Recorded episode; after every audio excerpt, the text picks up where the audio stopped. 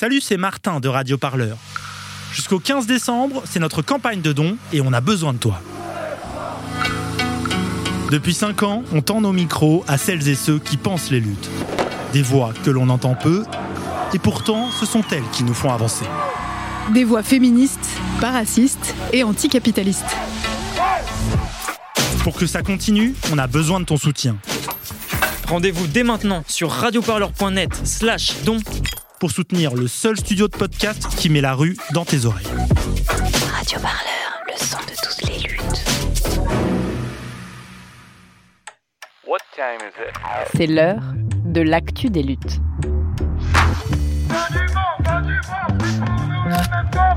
Un podcast de Radio Parleur. Le son de toutes les luttes.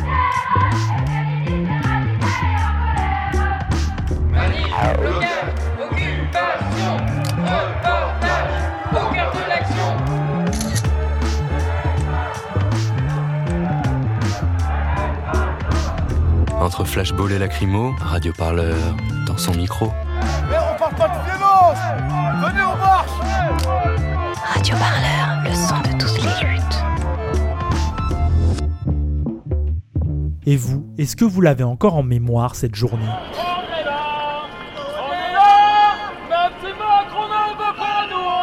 Ce 1er décembre 2018, il y a trois ans déjà, c'était l'acte 3 des Gilets jaunes. Plusieurs centaines de milliers de personnes défilent dans toute la France, des péages deviennent gratuits, une préfecture est incendiée au Puy-en-Velay, des CRS flippent à 100 mètres de l'Elysée. Et surtout, ne l'oublions jamais, à Marseille, Zineb Redouane, 80 ans, décède, touchée par un tir de grenade lacrymogène. Son tort, elle s'était simplement penchée à sa fenêtre pour voir passer une manifestation. Trois ans plus tard, que reste-t-il de ces moments? Que reste-t-il du plus grand mouvement social de ces 50 dernières années sur notre territoire? Alors cette semaine, pour s'en rendre compte, dans l'actu des luttes, on vous propose un retour sur les lieux d'un précédent reportage. Les 26 et 27 janvier 2019, les Gilets jaunes de Commercy accueillaient la première assemblée des assemblées. 75 délégations venues de toute la France dans cette petite ville pour se retrouver et tenter de s'organiser. Depuis trois ans ont passé, le 17 novembre dernier, Lou Bonnefoy était à Commercy avec le micro de Radio Parleur. Un retour pour mesurer l'héritage des Gilets jaunes, ce qui s'est transmis dans ce mouvement et surtout ce qui s'est construit au fil des années. Vous êtes à l'écoute de l'actu des luttes. Bonjour, les Gilets jaunes sont toujours dans la rue, ils en ont ras le bol. Marre des taxes, marre du prix de l'essence, de l'électricité, du gaz, marre du manque de liberté.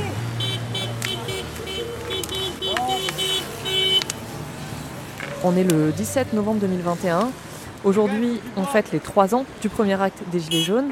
Pour l'occasion, une quarantaine de personnes est en train de se rassembler au rond-point des Vaches Bleues de Commercy, en Meuse, la ville où s'est tenue la première assemblée des assemblées. Là, on fait des bras zéro pour euh, réchauffer l'atmosphère. Et après, on va bloquer le rond-point. Histoire de dire qu'on est encore là et puis que si on veut, on bloque. Comme ça, puis peut-être que ça va peut-être réveiller les esprits. Ça m'étonnerait, mais bon, Bonjour, un petit peu de lecture, ce sera rapide. Hein. Ça prend pas de temps, mais au bout de trois ans, il y a toujours le même problème. Hein. Mais on est là quand même, quoi. Voilà. Donc là, euh, là, on est plusieurs à distribuer des tracts donc, euh, autour du rond-point. Ras-le-bol euh, que le gouvernement augmente tout. On peut pas laisser passer ça parce que c'est, la vie est trop chère. Et c'est pour ça qu'on se remobilise à nouveau. C'est pour ça qu'on essaye de ce que les gens se rejoignent à nous, viennent avec nous. Un petit coup de klaxon, un soutien. Merci monsieur. Ouais, c'est cool. Je m'appelle Claude, j'ai beaucoup milité pour l'environnement et pour le social euh, toute ma vie. Euh, et puis j'ai participé au mouvement des, Gilets jaunes euh, dès le 17 novembre 2018. Mais ça a profondément changé ma façon de voir les choses. Au départ, je me demandais ce que c'était que ce mouvement. Donc je suis allé voir euh, la réunion de préparation. Et ça s'est passé, cette réunion de préparation, dans un bistrot. Il y avait 200 personnes. Ça, débordait sur le trottoir. Les gens, on voyait qu'il y avait quelque chose qui se passait. Quoi. À Commercy, 200 personnes, c'est du jamais vu. Puis on s'est retrouvé une semaine plus tard euh, au départ de, la manifestation, donc le 17 novembre. Et il y avait euh, pas loin de 1000 personnes. C'était fantastique, quoi. Commercy. C'est-à-dire un cinquième de la population était là, quoi. Et donc euh, voilà, je me suis retrouvé sur un rond-point avec des gens que je connaissais pas ou juste de vue parce qu'on se connaît un peu tous dans le secteur. on a commencé à échanger et on a bien vu qu'on n'était pas d'accord euh, sur tout, et surtout pas d'accord. mais en même temps, on était là ensemble dans le même combat et avec euh, on était dans le même camp social, quoi. On était et on a commencé à échanger. Et alors là, je crois que j'avais jamais eu d'échange comme ça. ça m'a donné une, immense leçon euh, d'humilité, parce qu'en fait, euh, quand on quand on est militant, on se croit un peu, euh, mine de rien, un peu la grosse tête, on se croit un peu au-dessus du lot, nos idées, c'est les bonnes, et, notre objectif, c'est de convaincre et de les faire passer. Mais en fait, il n'y a pas l'épaisseur d'une feuille de papier à cigarette entre les gens qui n'ont jamais milité et nous, quoi. On est. C'est juste qu'on n'a pas la même histoire, pas les mêmes rencontres. Et, du coup, là, moi, j'ai appris à, connaître ces gens-là, à comprendre leur vie, et eux, ils ont appris à comprendre la mienne. On, on s'est respecté, quoi. Il y avait beaucoup de respect. Puis voilà, le mouvement était lancé. Et moi, j'étais chez moi, chez les Gilets jaunes. J'étais heureux de, vivre ça, de vivre ce moment de, révolte euh, généralisée. Je m'appelle Emmanuel, je suis gilet jaune de Commercy, j'ai 49 ans et je suis dans le mouvement depuis le début euh, des manifestations et des ronds-points il y a trois ans. Nous, à Commercy, a un moment, on avait des réunions tous les jours, tous les jours, tous les jours. Et c'était génial parce que avec la cabane, c'était le point d'information, mais aussi de détente, euh, de donner des idées. Euh, il y avait des gens qui venaient parce qu'ils avaient besoin d'être écoutés. On était là aussi pour les écouter, leur offrir un café. Donc c'était la petite maison, elle représentait plein de choses. Et c'était génial. Les gens qui travaillaient en 3-8, les gens qui travaillaient tard. Donc tu pouvais passer dans la journée, tu étais toujours au courant et tu pouvais toujours suggérer des choses. À la base, elle était au niveau du rond-point, elle a dû être déplacée au centre-ville. Et maintenant, il y a un mini garage à vélo avec une barrière qui ne sert à rien du tout. Bah, je me suis rendu compte que ce que je pensais tout bas, et eh ben tout le monde le pensait aussi tout bas. C'est-à-dire que quand tu te dis à ce moment-là, putain, c'est pas possible de trimer autant et de, rien avoir à la fin du mois, ou euh, de te dire la vie elle est chère, mais il y a que moi qui me rends compte que c'est dur. Et eh ben là, d'un seul coup, tu te rends compte qu'en fin de compte, tous les gens qui sont au rond-point ou qui qui discutent avec toi, et eh ben en fin de compte, c'est les mêmes choses. Donc la seule chose qu'il y a eu là, c'est que tout ce que tout le monde pensait tout bas et en étant isolé, bah, tout le monde l'a pensé tout haut et ensemble en fait.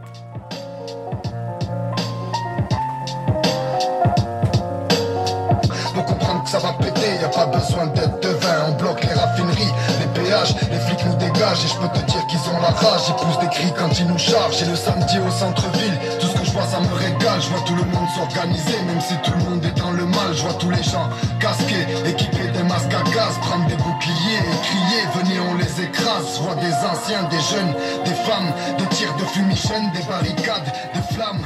Mais à côté de ça, il y a plein de choses aussi qui ont été intéressantes, comme le RIC qu'on a fait à Commercy, alors qu'on pensait que les gens à ce moment-là n'étaient pas trop, pas plus ouverts que ça. On s'est rendu compte qu'en fin de compte, la plupart des gens étaient contents de ce qu'on faisait, qu'ils étaient tout cœur avec nous. On avait posé trois questions. Donc euh, il y en avait une qui concernait euh, est-ce que vous êtes pour ou contre le RIC la deuxième chose, c'était s'il y avait des aménagements à Commercy, est-ce que vous aimeriez être au courant et participer? Et la troisième euh, chose, c'était euh, euh, est-ce que vous êtes pour ou contre le fait de garder la cabane? Et là, on se rendait compte que les gens, ils avaient envie de donner leur avis, qu'on leur demandait jamais et que tout était décidé sans qu'on leur demande, quoi. On, a créé des, petites urnes nous-mêmes pour faire euh, des urnes qu'on déplaçait au niveau des gens. On a, on a fait des, bureaux de vote alors qu'il y avait de la pluie, il y avait tout ce qu'on voulait, du vent. Et, enfin, c'était des trucs géniaux qu'on a vécu, quoi. Plus des trois quarts des personnes étaient d'accord pour qu'on garde la maison. On l'a signalé, on l'a dit, on a ramené aussi les votes au niveau du maire pour les montrer euh, vraiment comme quoi tout était transparent et tout ça. Et euh, le lendemain ou le surlendemain, sans rien dire, il est venu à 6h, 6h30 du mat. Euh, il a mis les gants et il est venu démonter lui-même la cabane. Et donc on a une vidéo qui a fait quand même 140 000 vues où on voit notre maire démonter notre cabane contre l'avis de ses citoyens. Cabane. Elle, est là, la cabane. Elle est là la cabane. Elle est où la cavale C'est. Oh, t'es la première à utiliser le vélo, le truc à vélo, c'est bien Karine. Tu devrais mettre un gilet jaune dessus. Après, s'il y a beaucoup de choses qui sont parties, je pense, en sucette, c'est que chacun a voulu imposer un petit peu son truc et faire prendre des chemins aux gens, quoi. Et je pense que pour la plupart, ils ont oublié qu'il fallait rester centré sur ce qui nous rassemblait et pas ce qui allait nous séparer. Bah, il y a eu le groupe des Gilets jaunes, euh, voilà, euh, d'origine, et le groupe euh, du municipalisme. Bah, c'est qu'il arrive un moment, on n'avait plus d'autres sujets. C'était le seul sujet. On parlait plus des manifs, on parlait plus des choses à faire. C'était le seul sujet, municipalisme, quoi. Et moi, ce que je pensais à ce niveau-là, c'est que je pensais que c'était trop tôt. Et ils ont fait quoi les Gilets jaunes d'origine? Ah bah, ils sont toujours en manif toutes les semaines. Il paraît qu'en plus vous êtes structuré dans un autre groupe. Est-ce que tu veux m'en parler? Alors oui, c'est vrai que nous, on fait beaucoup de manifestations, on fait beaucoup de choses en fin de compte. Et euh, donc, il y a une assoce euh, qui s'est créée il n'y a pas si longtemps que ça, qui s'appelle le Bloc Lorrain, qui est à la base sur Nancy où dedans ce sont tous des anciens gilets jaunes qui sont à la base dedans, donc on se connaît déjà tous. C'est surtout à but social, principalement, avec un peu d'écologie dedans. Le principal dedans, c'est qu'ils font des maraudes, donc tous les jeudis après-midi, ils distribuent dans les rues. Euh, tous les samedis, avant les manifs, euh, ils font aussi pour les étudiants. Donc euh, ils peuvent venir, euh, que ce soit pour euh, de l'hygiène ou de la nourriture, pour s'en sortir un peu mieux. Après le bloc Lorrain, eh ben, c'est quand même lui qui, euh, qui déclare toutes les manifs anti-pass. Et en fait, euh, il est sur tous les fronts, sur, euh, sur plein de choses. C'est vraiment génial. Là, ils sont en train de regarder pour euh, s'organiser donc euh, sur Commercy et sur Metz pour faire le même système en fin de compte de maraude. Qu'est-ce que vous dessinez là? La croix de Lorraine. Pourquoi? Bah, parce que c'est la, la Lorraine ici.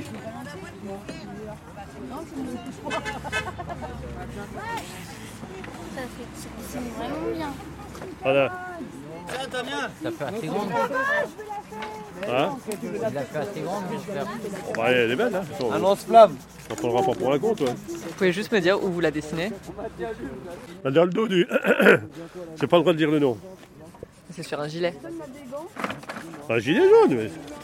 Je veux juste te faire écouter un. Parce que Radio Parleur est déjà venu ici. Je Oui. veux juste te faire écouter un extrait sonore et que tu me dises un peu ce que t'en penses. À quoi Oui. ça te fait penser sais pas si tu l'as écouté déjà. Alors l'idée c'est que euh, on s'est dit, euh, même si euh, au départ on pensait qu'il y aurait qu'une trentaine de groupes, on s'est dit mais quand même. Et là, on est combien aujourd'hui? 75. 75 groupes de toute la France qui sont venus. Sont venus, ouais, ouais. Et puis par contre beaucoup d'observateurs. Les groupes voulaient venir à 5, 6, 8, 10. Euh, on s'est dit bah, si tout le monde prend la parole, on est mort, on ne pourra jamais tenir dans un week-end. Donc on a dit on propose deux délégués, un homme et une femme, qui prendront la parole le premier jour uniquement euh, par groupe. Et les observateurs n'auront pas le droit de parler le premier jour. C'était moi, interviewé par Radio Parleur euh, le, jour de la première assemblée des assemblées. Ouais, c'est un beau souvenir, ça. Euh, C'était en janvier 2019. Ouais. Parce qu'il y avait eu euh, au niveau national des, leaders gilets jaunes qui s'étaient détachés. Et tout de suite, le gouvernement les avait appelés à venir dialoguer et tout ça. On a vu le danger dans le groupe euh, de commercy. Donc on a fait un appel. Et puis en disant, voilà, ne, ne vous laissez diriger par personne, organisons-nous nous-mêmes, euh, dirigeons-nous nous-mêmes. Je sais plus comment il était tourné, enfin il était chouette cet appel. Et puis, ben, après ça, ben, on s'est dit, ben, il faut, faut mettre, passer à l'étage supérieur de la fusée, quoi. Faut pas qu'on reste chacun dans notre coin et qu'on essaye de structurer le mouvement pour lui donner une, euh, alors, le terme est pas gilet jaune, mais un débouché politique. Il faut que ce soit la base qui décide, et pour qu'elle décide, il faut qu'elle se fédère avec euh, d'autres bases, et euh, qu'on ait des délégués, des exécutants, voilà. On essaie de jeter les bases d'un nouveau système, quoi, carrément. C'était super ambitieux. J'y croyais à ça, mais j'y croyais d'un point de vue purement théorique. Et les Gilets jaunes, ils m'ont matérialisé mon, mon, fantasme, mon rêve. Mon, euh, ben voilà, on peut le faire. La preuve, c'est qu'on est en train de le faire. C'est après, je pense que c'est à Saint-Nazaire, à la deuxième, où on a, on a, c'est nous le groupe de commercy, euh, il y a eu une majorité qui a, proposé ça. Prenons les communes. C'était, euh, voilà, ne contentons pas des manifs et tout ça, il faut les faire, il faut y aller, il faut se battre, mais il faut aussi euh, euh, se mettre dans la construction, parce que là, on est en train de quémander euh, des choses à nos dirigeants. Et euh, ben voilà, et si nous les accorde pas, on va manifester combien d'années euh, Donc il faut qu'on construise un monde à côté, quoi. On a appelé les, les Gilets jaunes de, de France à créer des listes pour s'emparer des communes, pas pour les diriger, mais pour redonner le pouvoir à l'ensemble des habitants. Donc on s'est quand même lancé dans les élections à Commercy. On a quand même fait cette liste et qu'on a quand même obtenu 10% des voix. Il manquait 4 voix, je crois, pour être au deuxième tour. Là, tu parles de cette expérience qui euh, n'a pas réussi en termes de. Il n'y a pas une liste qui est arrivée euh, à la mairie. Par contre, il y a une autre ville où ça a eu lieu. On ne dira pas le nom de la, de la ville. Par contre, je veux bien que tu m'en parles un peu et que tu me dises pourquoi on ne dira pas le nom de cette ville-là. Hmm. C'est pas une ville, c'est un village.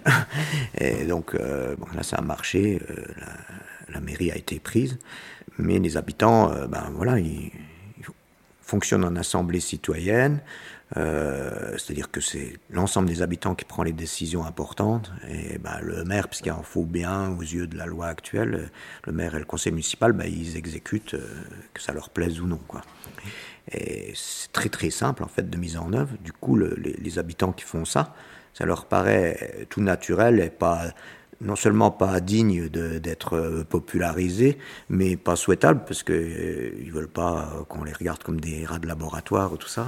Alors, attention, c'est pas du participatif. Le participatif, il est mis à toutes les sauces, partout, dans toutes les villes, partout, les, les tendances politiques. Non, là, c'est du direct, c'est du décisionnel.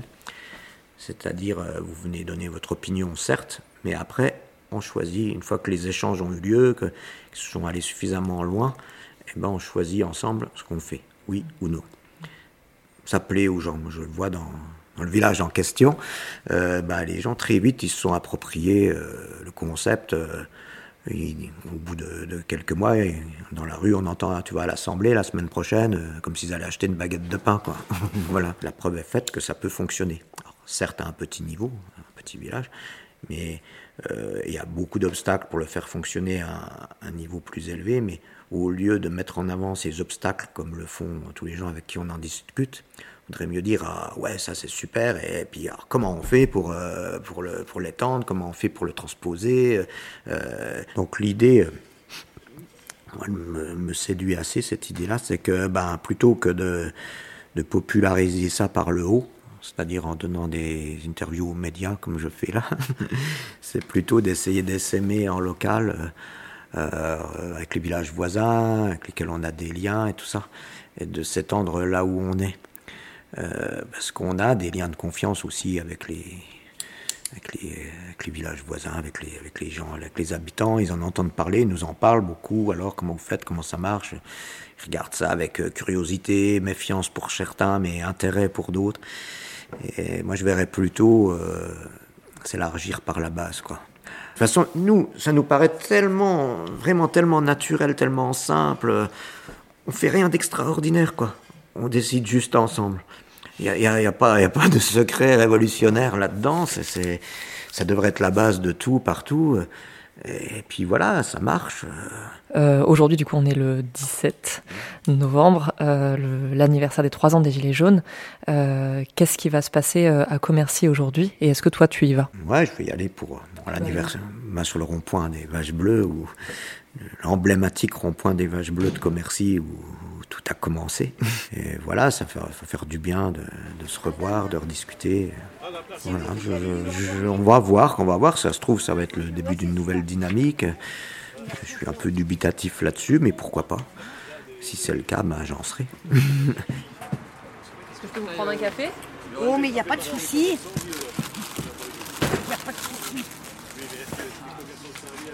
Vous êtes de Commercy? Non, de Saint-Dizier. Oh, vous venez de loin mmh. À peu près trois quarts d'heure hein, de route. Pourquoi venir à Commercy alors bah, Pour soutenir nos camarades, les Gilets jaunes. Et continuer euh, d'être sur le terrain, euh, revendiquer tout le temps nos revendications. On essaie de remotiver les gens avec tout ce qui, qui a eu depuis euh, 2018 jusqu'à maintenant. C'est de plus en plus euh, grave pour le pays. Qu'est-ce qui a changé? Est-ce qu'on a plus de choses dans notre frigo? Est-ce qu'on vit mieux? Euh, maintenant, c'est encore même pire. Le chômage, maintenant, il faut être inscrit depuis plus longtemps, travailler plus longtemps. Donc ça veut dire quoi? On a déjà du mal, on a déjà mal aux os à partir d'un certain âge. Mais là, tu en profiteras encore moins, il faudra que tu travailles encore plus longtemps. Je veux dire, à côté de ça, il y a plein d'exemples. Les gens qui vont en maison de retraite, maintenant, c'est devenu tellement cher de tous les côtés. Moi, j'ai un exemple. Ma grand-mère a dû vendre sa maison pour pouvoir aller en maison de retraite. C'est pas normal d'avoir bâti toute ta vie quelque chose de l'avoir pour à la fin devoir terminer ta vie dans un, cadre moyen et devoir vendre ce que tu as, quoi. Bah, c'est euh, quand même les trois ans des Gilets jaunes, hein. montrer aux gens que malgré tout ce qu'on peut dire, où hum, il y a plein de gens euh, qui pensent qu'il n'y a plus de Gilets jaunes parce qu'ils ne voient plus rien dans les médias, bah, c'est faire un petit rappel et puis montrer aux gens qu'il y a trois ans, on a été dans la rue pour une hausse d'essence et que trois ans après, eh ben, si les gens y réagissent pas, c'est que c'est encore plus fort qu'il y a trois ans et il faudrait peut-être bouger ses fesses, quoi. Il faut peut-être alarmer un petit peu les gens, leur rouvrir encore un peu les yeux pour leur montrer que ça devient grave. En trois ans de temps, voilà où est-ce qu'on en est et tout ce qui va arriver encore derrière.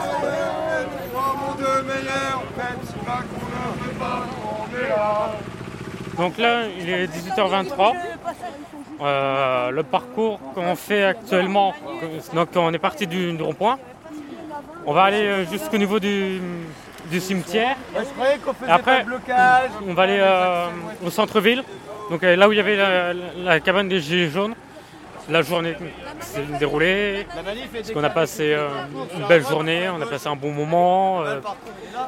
Nous, notre but, c'était ça, que créer, créer des liens, revoir deux mondes qui nous ont demandé de reprendre les ronds-points. Là, on est à tout casser une, vingtaine.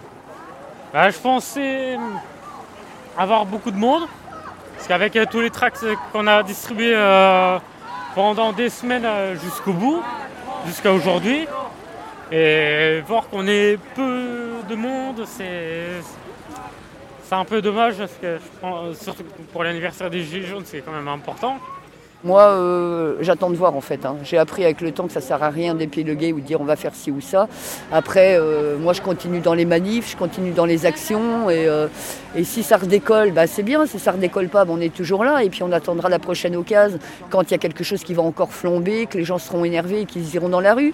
Et une révolution, ça se fait pas en trois ans, ça se fait en dix ans des fois. Donc voilà, il faut être patient, c'est tout. Dans les placards des gilets jaunes, il n'y a que des pattes derrière les barricades,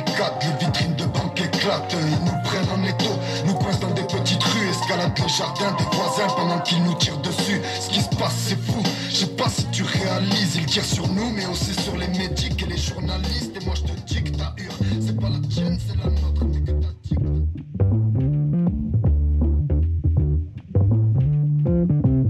Le reportage de Lou Bonnefoy avec les Gilets jaunes de Commercy dans la Meuse. Et je vous rappelle que dans votre flux L'actu des luttes, vous retrouvez aussi les 4 épisodes de Gilets jaunes, notre série podcast exclusive publiée au mois de novembre. De leur arrestation à leur libération, on vous propose de suivre les parcours de Prune, d'Éric et de Michel, trois Gilets jaunes incarcérés pour avoir participé au mouvement social. Et la semaine prochaine, L'Actu des luttes prend la direction de Marseille avec le combat de citoyens et de citoyennes contre la pollution des plages phocéennes. D'ici là, si ce podcast vous plaît, bien n'hésitez pas à le faire tourner autour de vous et surtout n'hésitez pas à faire un don à Radio Parleur. Notre campagne bat son plein, objectif 20 000 euros et je ne vais pas vous mentir, on a vraiment, vraiment, vraiment besoin de vous. C'est simple, hein, sans votre soutien, pas de reportage partout en France au plus près des luttes sociales.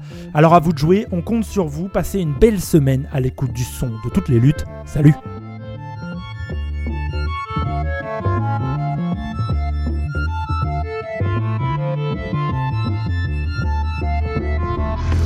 C'était L'actu des luttes. Un podcast de Radio Parleur. Le son de toutes les luttes. Pour ne rien rater, abonnez-vous sur vos applis de podcast et toutes les plateformes de streaming musical.